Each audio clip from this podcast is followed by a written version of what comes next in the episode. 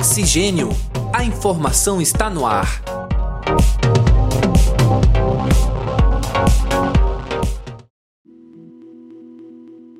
Olá, caros ouvintes, sejam todos muito bem-vindos e muito bem-vindas. Está entrando no ar mais uma edição do nosso podcast Oxigênio. A informação está no ar. Eu sou André Pinheiro e comigo neste programa está o acadêmico de jornalismo Nicolas Ramos. Seja muito bem-vindo, Nicolas. Olá, André. Olá, ouvintes. É um prazer estar aqui em mais um episódio do Oxigênio. Jornalismo esportivo de qualidade, com relevância e senso crítico. Este é o tema do nosso episódio de hoje. Entre diversos assuntos, falaremos sobre Champions League, seleção brasileira, diferença entre o futebol sul-americano e o europeu e, é claro, a relação entre o futebol e a política.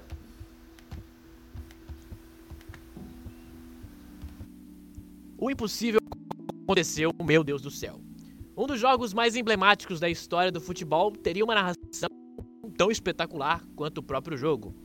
Barcelona e PSG foi apenas um dos grandes momentos da carreira do entrevistado do dia de hoje jornalista esportivo que não se coloca dentro de uma caixa, tem se destacado também por entrar muito na pauta política nos últimos anos, com forte posicionamento em suas redes sociais.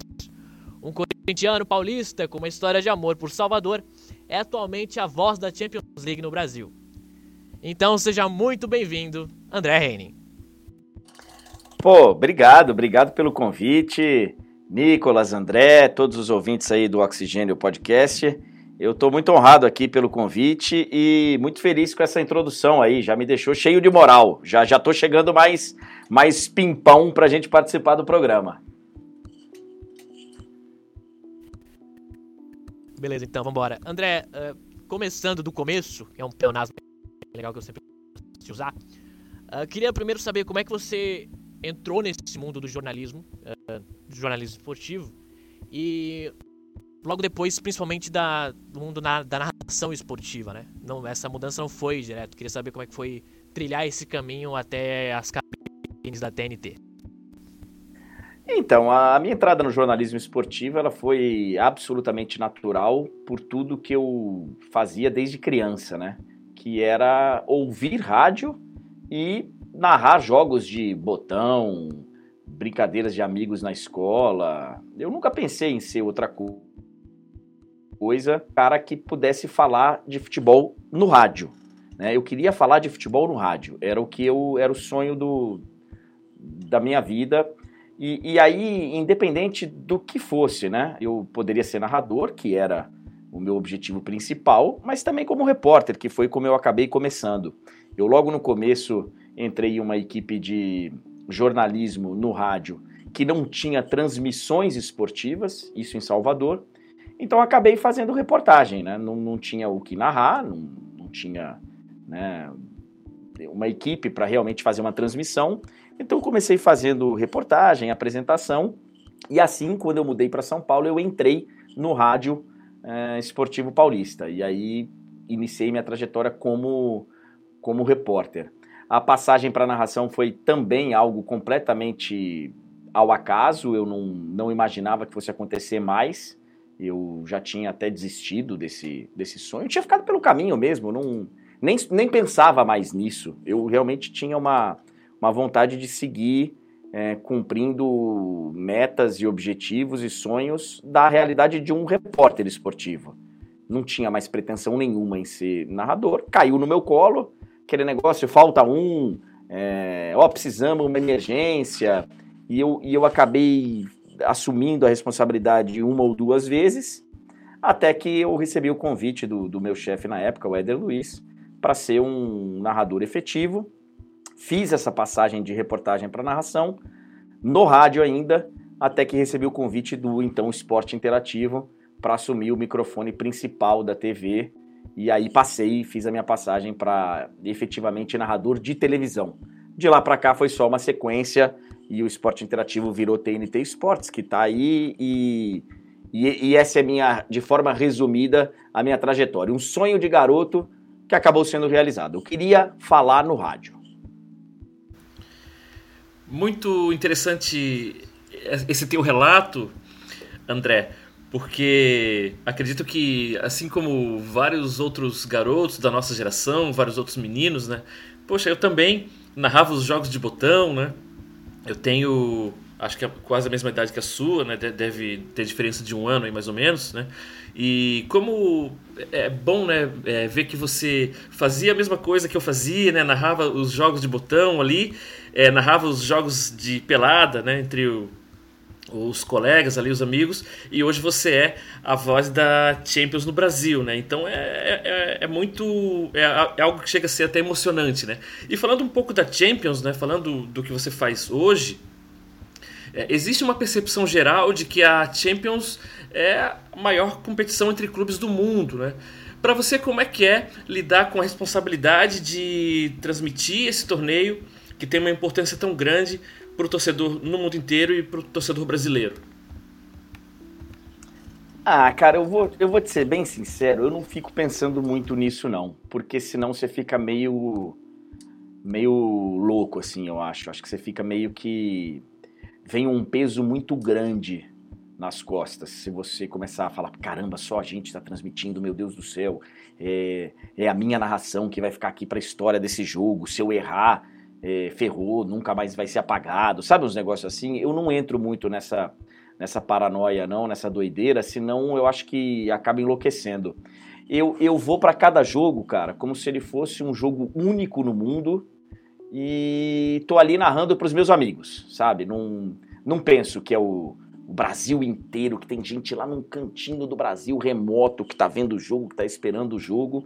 Eu simplesmente entro na cabine para narrar um, o maior evento da Terra, seja ele um jogo de Champions ou não, para mim, o que está acontecendo na minha cabine de transmissão é a coisa mais importante do mundo naquele momento. E eu coloco na minha, no meu coração que eu estou narrando para os meus amigos, para os meus amigos verem e, e, se sentirem orgulhosos de mim. No final das contas é isso, porque senão, senão eu acho que dá um, dá um, dá um nó na cabeça, cara, se ficar pensando tanto de gente que está assistindo. Evidentemente que de vez em quando essa ficha bate, né? Você tá ali narrando um jogo que nem já aconteceu comigo, de estar tá narrando um jogo, o cara entrar no ponto e falar: Nós estamos dando 20 pontos de audiência. É a maior audiência da história da TV fechada no Brasil. Nesse momento, você tem ali uns dois ou três segundos de: Meu Deus, caramba, o que, que tá acontecendo, né? Mas nisso já acontece um lance no jogo, você já mergulha de novo no jogo. Então eu, eu, não, eu não penso muito nisso, não, senão eu acho que eu, eu iria enlouquecer. E André, ainda no tópico de Champions, falando agora mais de história, a gente já teve é, brasileiros incríveis nessa competição. Uh, tô com a lista de, dos maiores artilheiros aqui, tem Kaká, tem Rivaldo, tem Elber, tem Jardel, até o Luiz Adriano na lista e principalmente o Romário. Numa avaliação geral, assim, de todos esses anos que você narra a Champions, qual que é a sua avaliação sobre os brasileiros nessa competição? Olha, do período que eu tô narrando Champions, é, seria difícil você não considerar o Casemiro, cara, como um dos grandes nomes da Champions. O próprio Daniel Alves, mas é, o Casemiro, cara, ele tem, né, alguns títulos de Champions e coincidentemente num ciclo que nós estávamos ali transmitindo todos os jogos e tal dos brasileiros que tiveram sucesso enquanto eu estava narrando, vários tiveram, mas especialmente nessa época de narração na TV fechada, tal, sem contar aquele primeiro momento que a gente narrou a, a Champions na TV aberta, na TV ainda na parabólica, tal, na antiga TV Esporte Interativo, o Casemiro é o, é o, é o grande nome desses caras.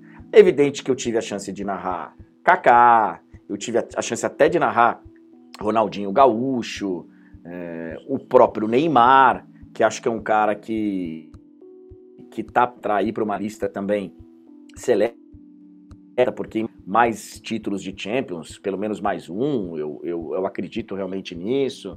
Então, assim, evidente que tem outros brasileiros, o Júlio César, né, os brasileiros da Internacional de Milão, tal, especialmente o Júlio César, que fez uma grande Champions quando a Inter foi campeã. Tem vários, mas difícil nesse ciclo específico de é, Champions League na TNT Sports, de tirar o Casemiro dessa, desse topo, né? O, e o Marcelo também, né? O Casemiro e o Marcelo, os dois. Então, nessa sua, né, nessa sua fala, você citou um nome que é quase inevitável, Neymar. Né? Neymar hoje ainda é o principal jogador brasileiro, tanto referência aqui para quem está jogando no Brasil como para quem analisa os brasileiros lá fora, muito por conta da expectativa que ainda se tem em relação ao Neymar, né? Uh, então eu te pergunto, você acredita que o Neymar ainda é realmente capaz de chegar à condição de melhor do mundo? Ah, eu acho que não, cara. Honestamente, eu acho que não, eu acho que o Neymar ele ficou entre eh, ficou numa num, num momento da história entre safras ali e ele pegou um momento muito complicado em que dificilmente você tira do Messi ou do Cristiano Ronaldo o título. E quando você tira, é para o cara que é do time campeão, o cara que fez um negócio realmente muito diferente, e o Neymar não, não teve ainda essa, essa oportunidade de ser campeão longe do Messi, né? Ele teve aquele título de 2015. Eu sou daqueles que apostei, inclusive, publicamente, que o Neymar seria melhor do mundo em três anos, no momento que ele fosse para a Europa. Falava, ó, em até três anos esse cara vai ser o melhor do mundo. Eu sempre acreditei nisso. Mas errei, errei, ele ficou ali num, num encalacrado entre Messi e Cristiano Ronaldo e sempre um ou dois intrusos. Então, honestamente, acho que ele essa essa honraria ele não vai ter. Agora, não por falta de capacidade, nem por falta até de méritos. É, eu acho que existe uma, uma poluição, entre aspas, nessa votação, que é a poluição da, do voto automático em Messi ou E assim, e, e, realmente o peso do título ser muito importante, né? Ser muito, muito, muito é, é, grande num, numa eleição dessa. Então, assim, eu acho até que ele pode ser o melhor jogador do mundo em dada temporada. Mas eu não sei se ele vai ser escolhido o melhor jogador do mundo em dada temporada. Mas você acredita de qualquer forma que ele possa ser o, o, melhor jogador do mundo, embora não reconhecido, você acredita que ele possa ter um desempenho é, digno de ser apontado o melhor do mundo? É isso? Sim, sim. É, eu, eu já acho que o Neymar é, é um dos melhores jogadores do mundo, top 3, há algum tempo. Ele realmente sabe jogar muita bola. Ele tem algumas coisas que o prejudicam, né? Eu acho até que em termos de, não sei se concentração, mas talvez de foco, talvez de disciplina, ele tem aparentemente, porque a gente não conhece também, né? A gente fala muito do que a gente vê ali no dia do jogo, o que a gente vê pela internet, o que a gente vê pelas notícias da imprensa, a gente fica ali meio que, né, é, imaginando que seja a vida do Neymar, sem saber de fato. Mas eu tenho a impressão que ele jogando bola, ele já é, e, e foi há alguns, tem, alguns anos já é, o um dos melhores do mundo, se não até o melhor em dado momento ou outro. E como é que você avalia esse momento do PSG, com a chegada do Messi, a relação do Neymar com o Mbappé? Como é que, como é que você vê? Qual a tua visão sobre isso?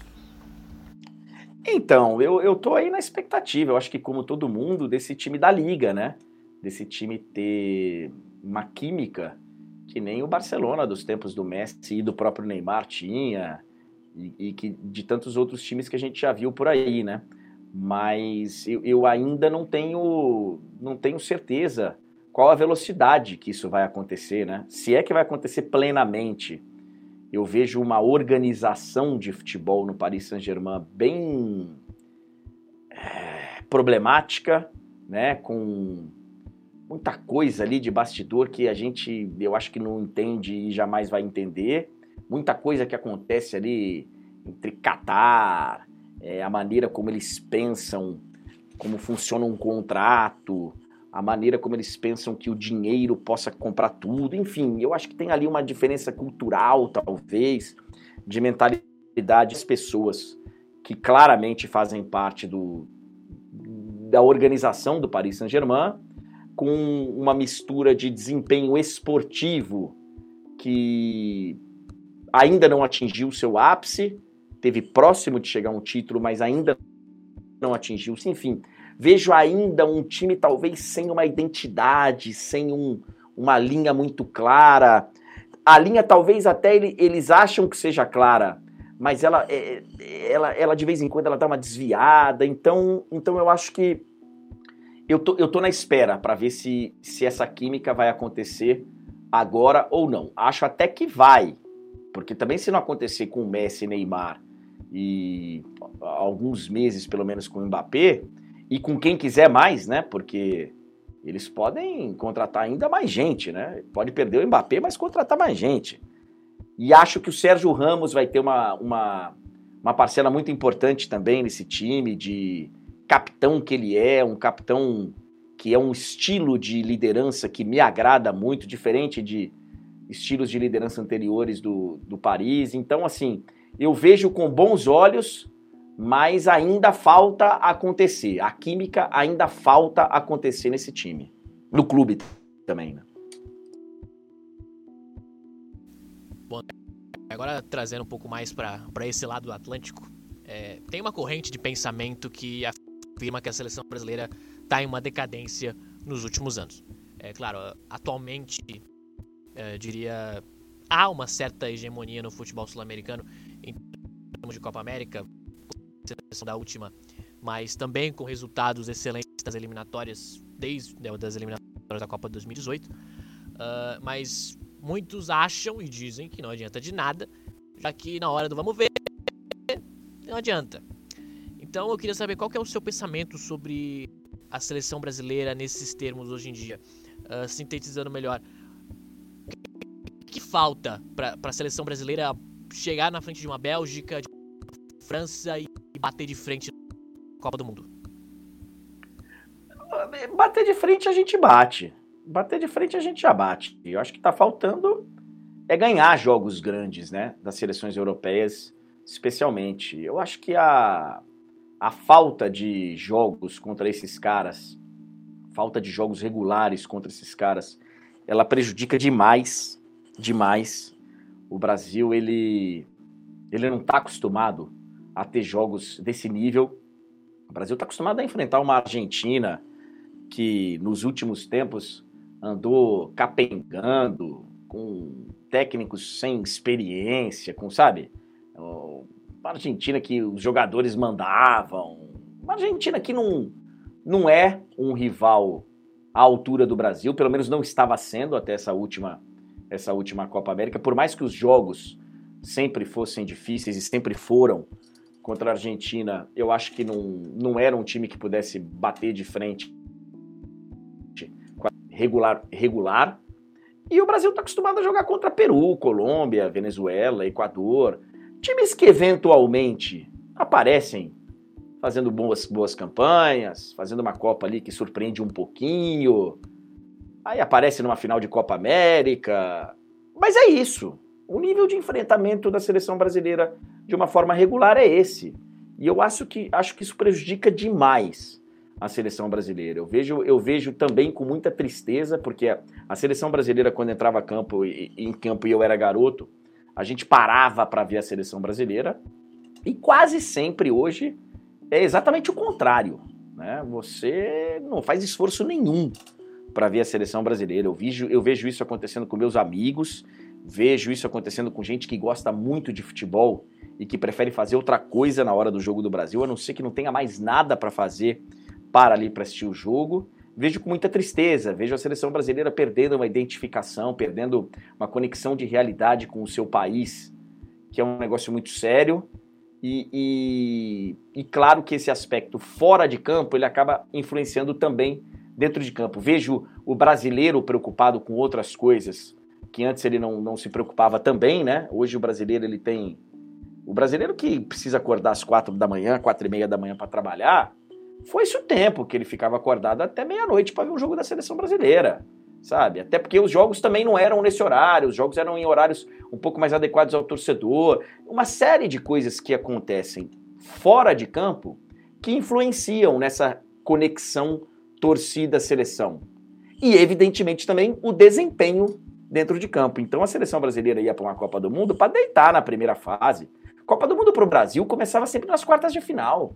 Até lá o Brasil passeava, sempre o adversário de oitavas do Brasil, o Brasil sempre passeou. E não tem sido assim nas últimas edições. Então, a gente, eu acho que a gente está ficando e ficaremos cada vez mais para trás se o nosso futebol aqui do continente não se preocupe em ter níveis de enfrentamento melhores. Falando um pouco em relação a isso, falando um pouco de campo e bola, né, você acredita que exista uma possa estar existindo uma mudança de comportamento também nos jogadores que contribua para essa falta de identificação? Sem dúvida, sem dúvida. É... E eu não quero fazer aqui os jogadores de grandes vilões. Nossa, eles são culpados por isso.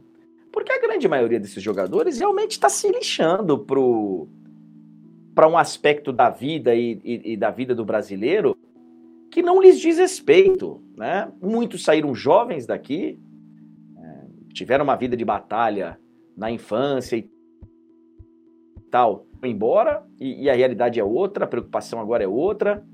É, muitos jogadores não, não têm interesses fora do campo, e aí ele pode ser um jogador que atue na Europa ou não, sabe? O jogador ele não se interessa pelo que acontece no Brasil nem no país onde ele vive. Grande maioria dos jogadores está, vamos supor, o cara que mora na Inglaterra, pô, se você perguntar para o cara o que é o Brexit, é capaz dele não saber. Na maioria, claro que tem as suas exceções.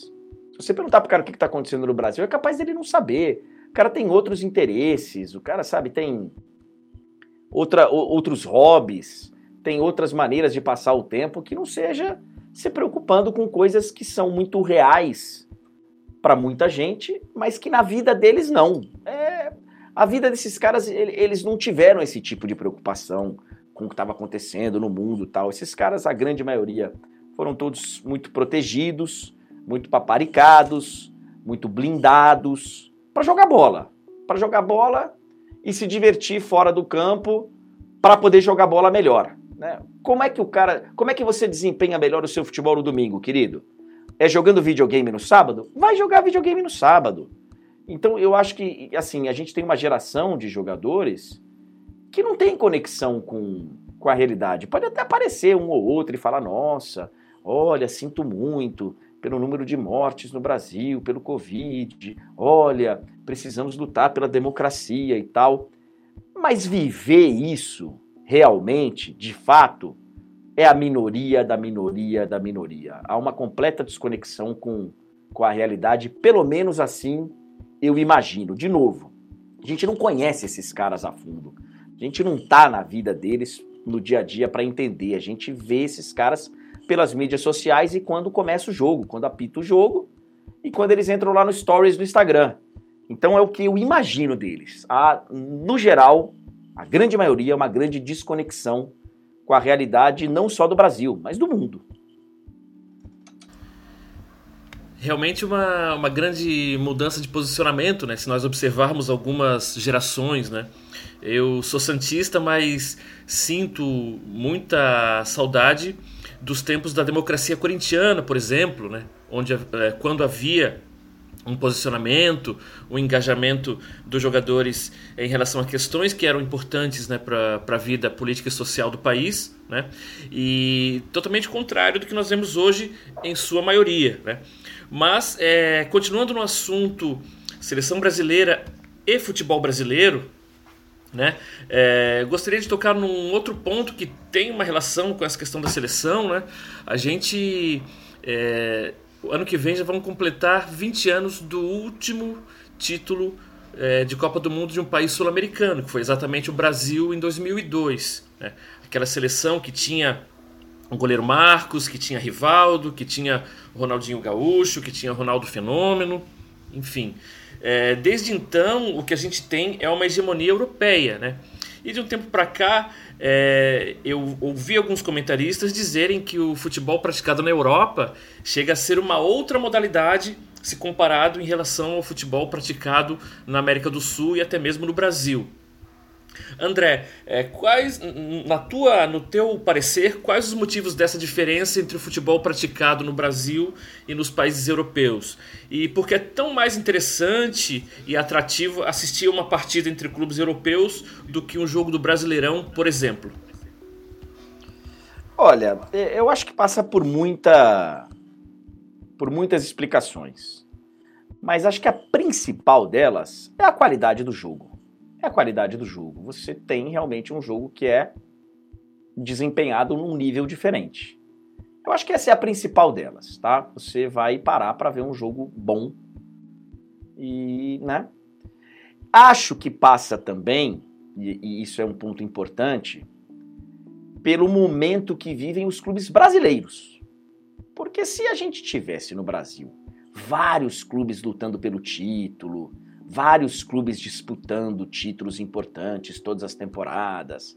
Se a gente tivesse, por exemplo, é, os dois grandes do Rio Grande do Sul, os quatro grandes de São Paulo, vamos botar mais a portuguesa, os quatro grandes do Rio, os dois grandes de Minas, três grandes lá do, do Paraná, pode botar mais dois grandes clubes lá, ou três de, de Santa Catarina, os grandes clubes do Nordeste, Esporte, Santa Cruz, Bahia, o Vitória que há muito tempo não é o Vitória de, de alguns anos atrás. Se você pega grandes clubes lá da região norte do Brasil, Remo, Paysandu, se você tivesse esses clubes lutando por coisas relevantes, teria mais gente interessada pelo futebol brasileiro, né?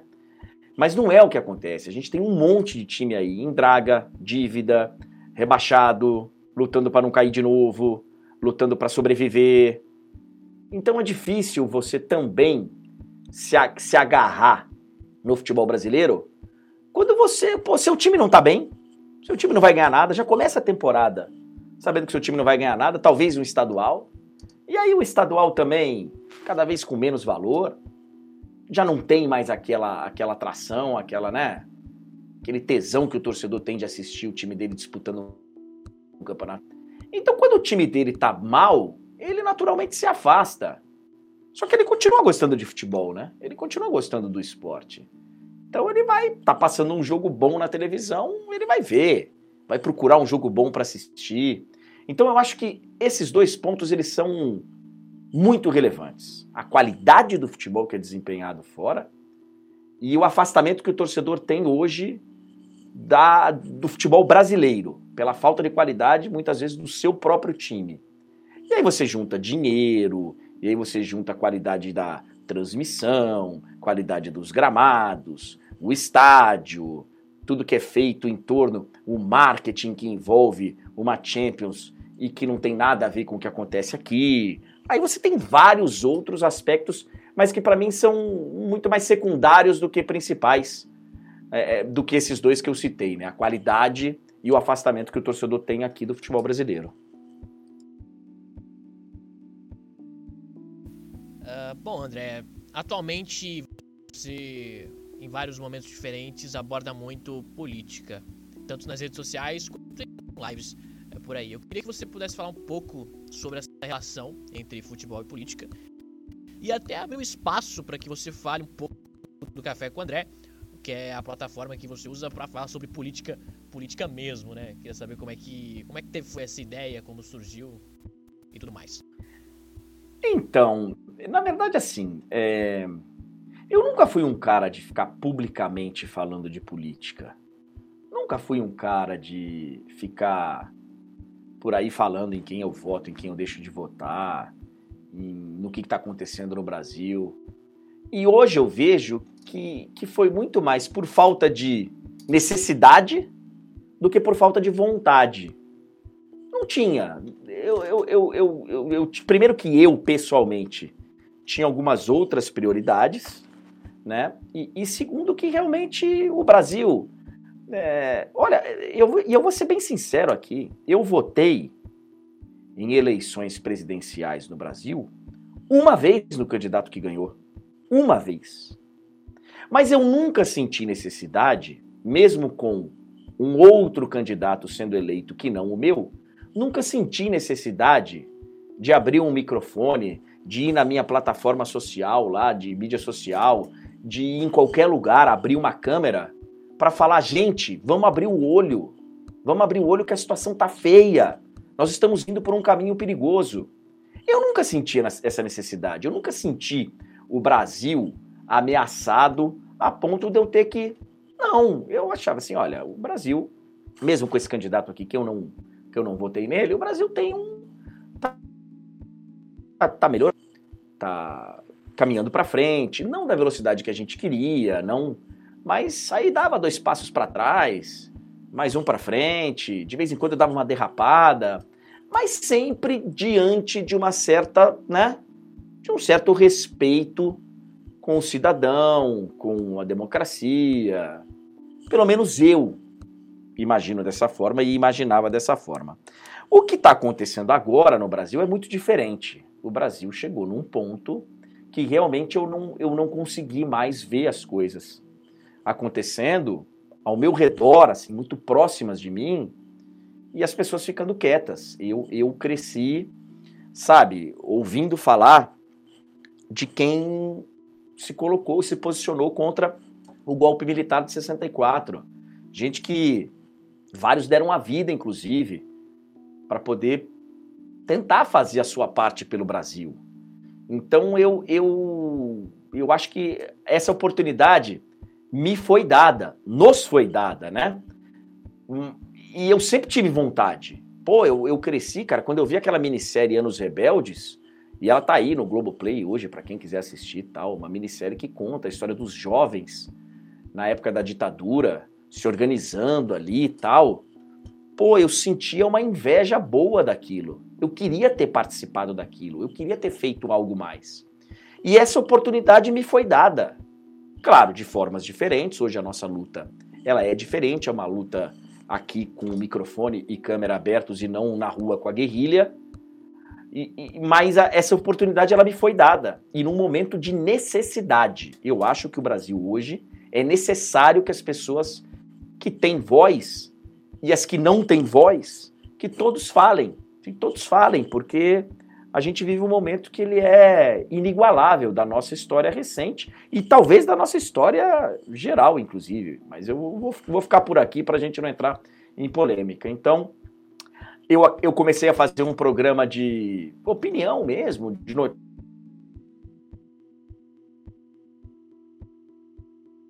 Café com o André, porque ele era sempre de manhã tal.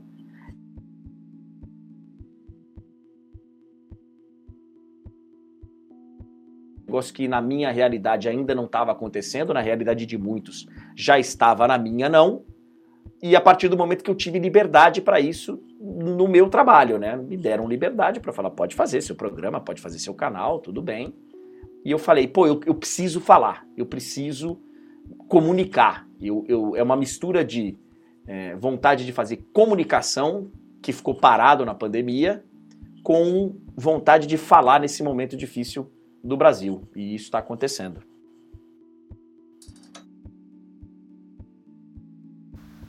Maravilha, André Henning. É muito, muito importante esse teu posicionamento, né? E você falou em determinado momento da sua fala que o Brasil não tinha é, chegado até então uh, ao ponto que chegou, né? É, partindo daí, né? Eu te pergunto, você enxerga uma solução para esse caos, para essa crise em que o, é uma crise política, moral, econômica e também estética, né, que o Brasil chegou. Você enxerga uma solução uh, a curto, médio ou longo prazo para isso? Ah, enxergo, enxergo. É uma solução que vá nos curar de todos os males acometidos nesse país e que sofremos nos últimos anos? Não. Não vai ser algo que vai ser curado da noite para o dia, mas vai ser algo que vai ser que vai ter um início muito em breve. Nas próximas eleições isso vai acontecer. Eu não tenho a menor dúvida de que isso começa a acontecer com um pouquinho mais de cuidado na hora de, de votar, de ir à urna para confirmar o seu voto. Eu acho que a gente, eu acho que esse, esse dia ele já está marcado, né?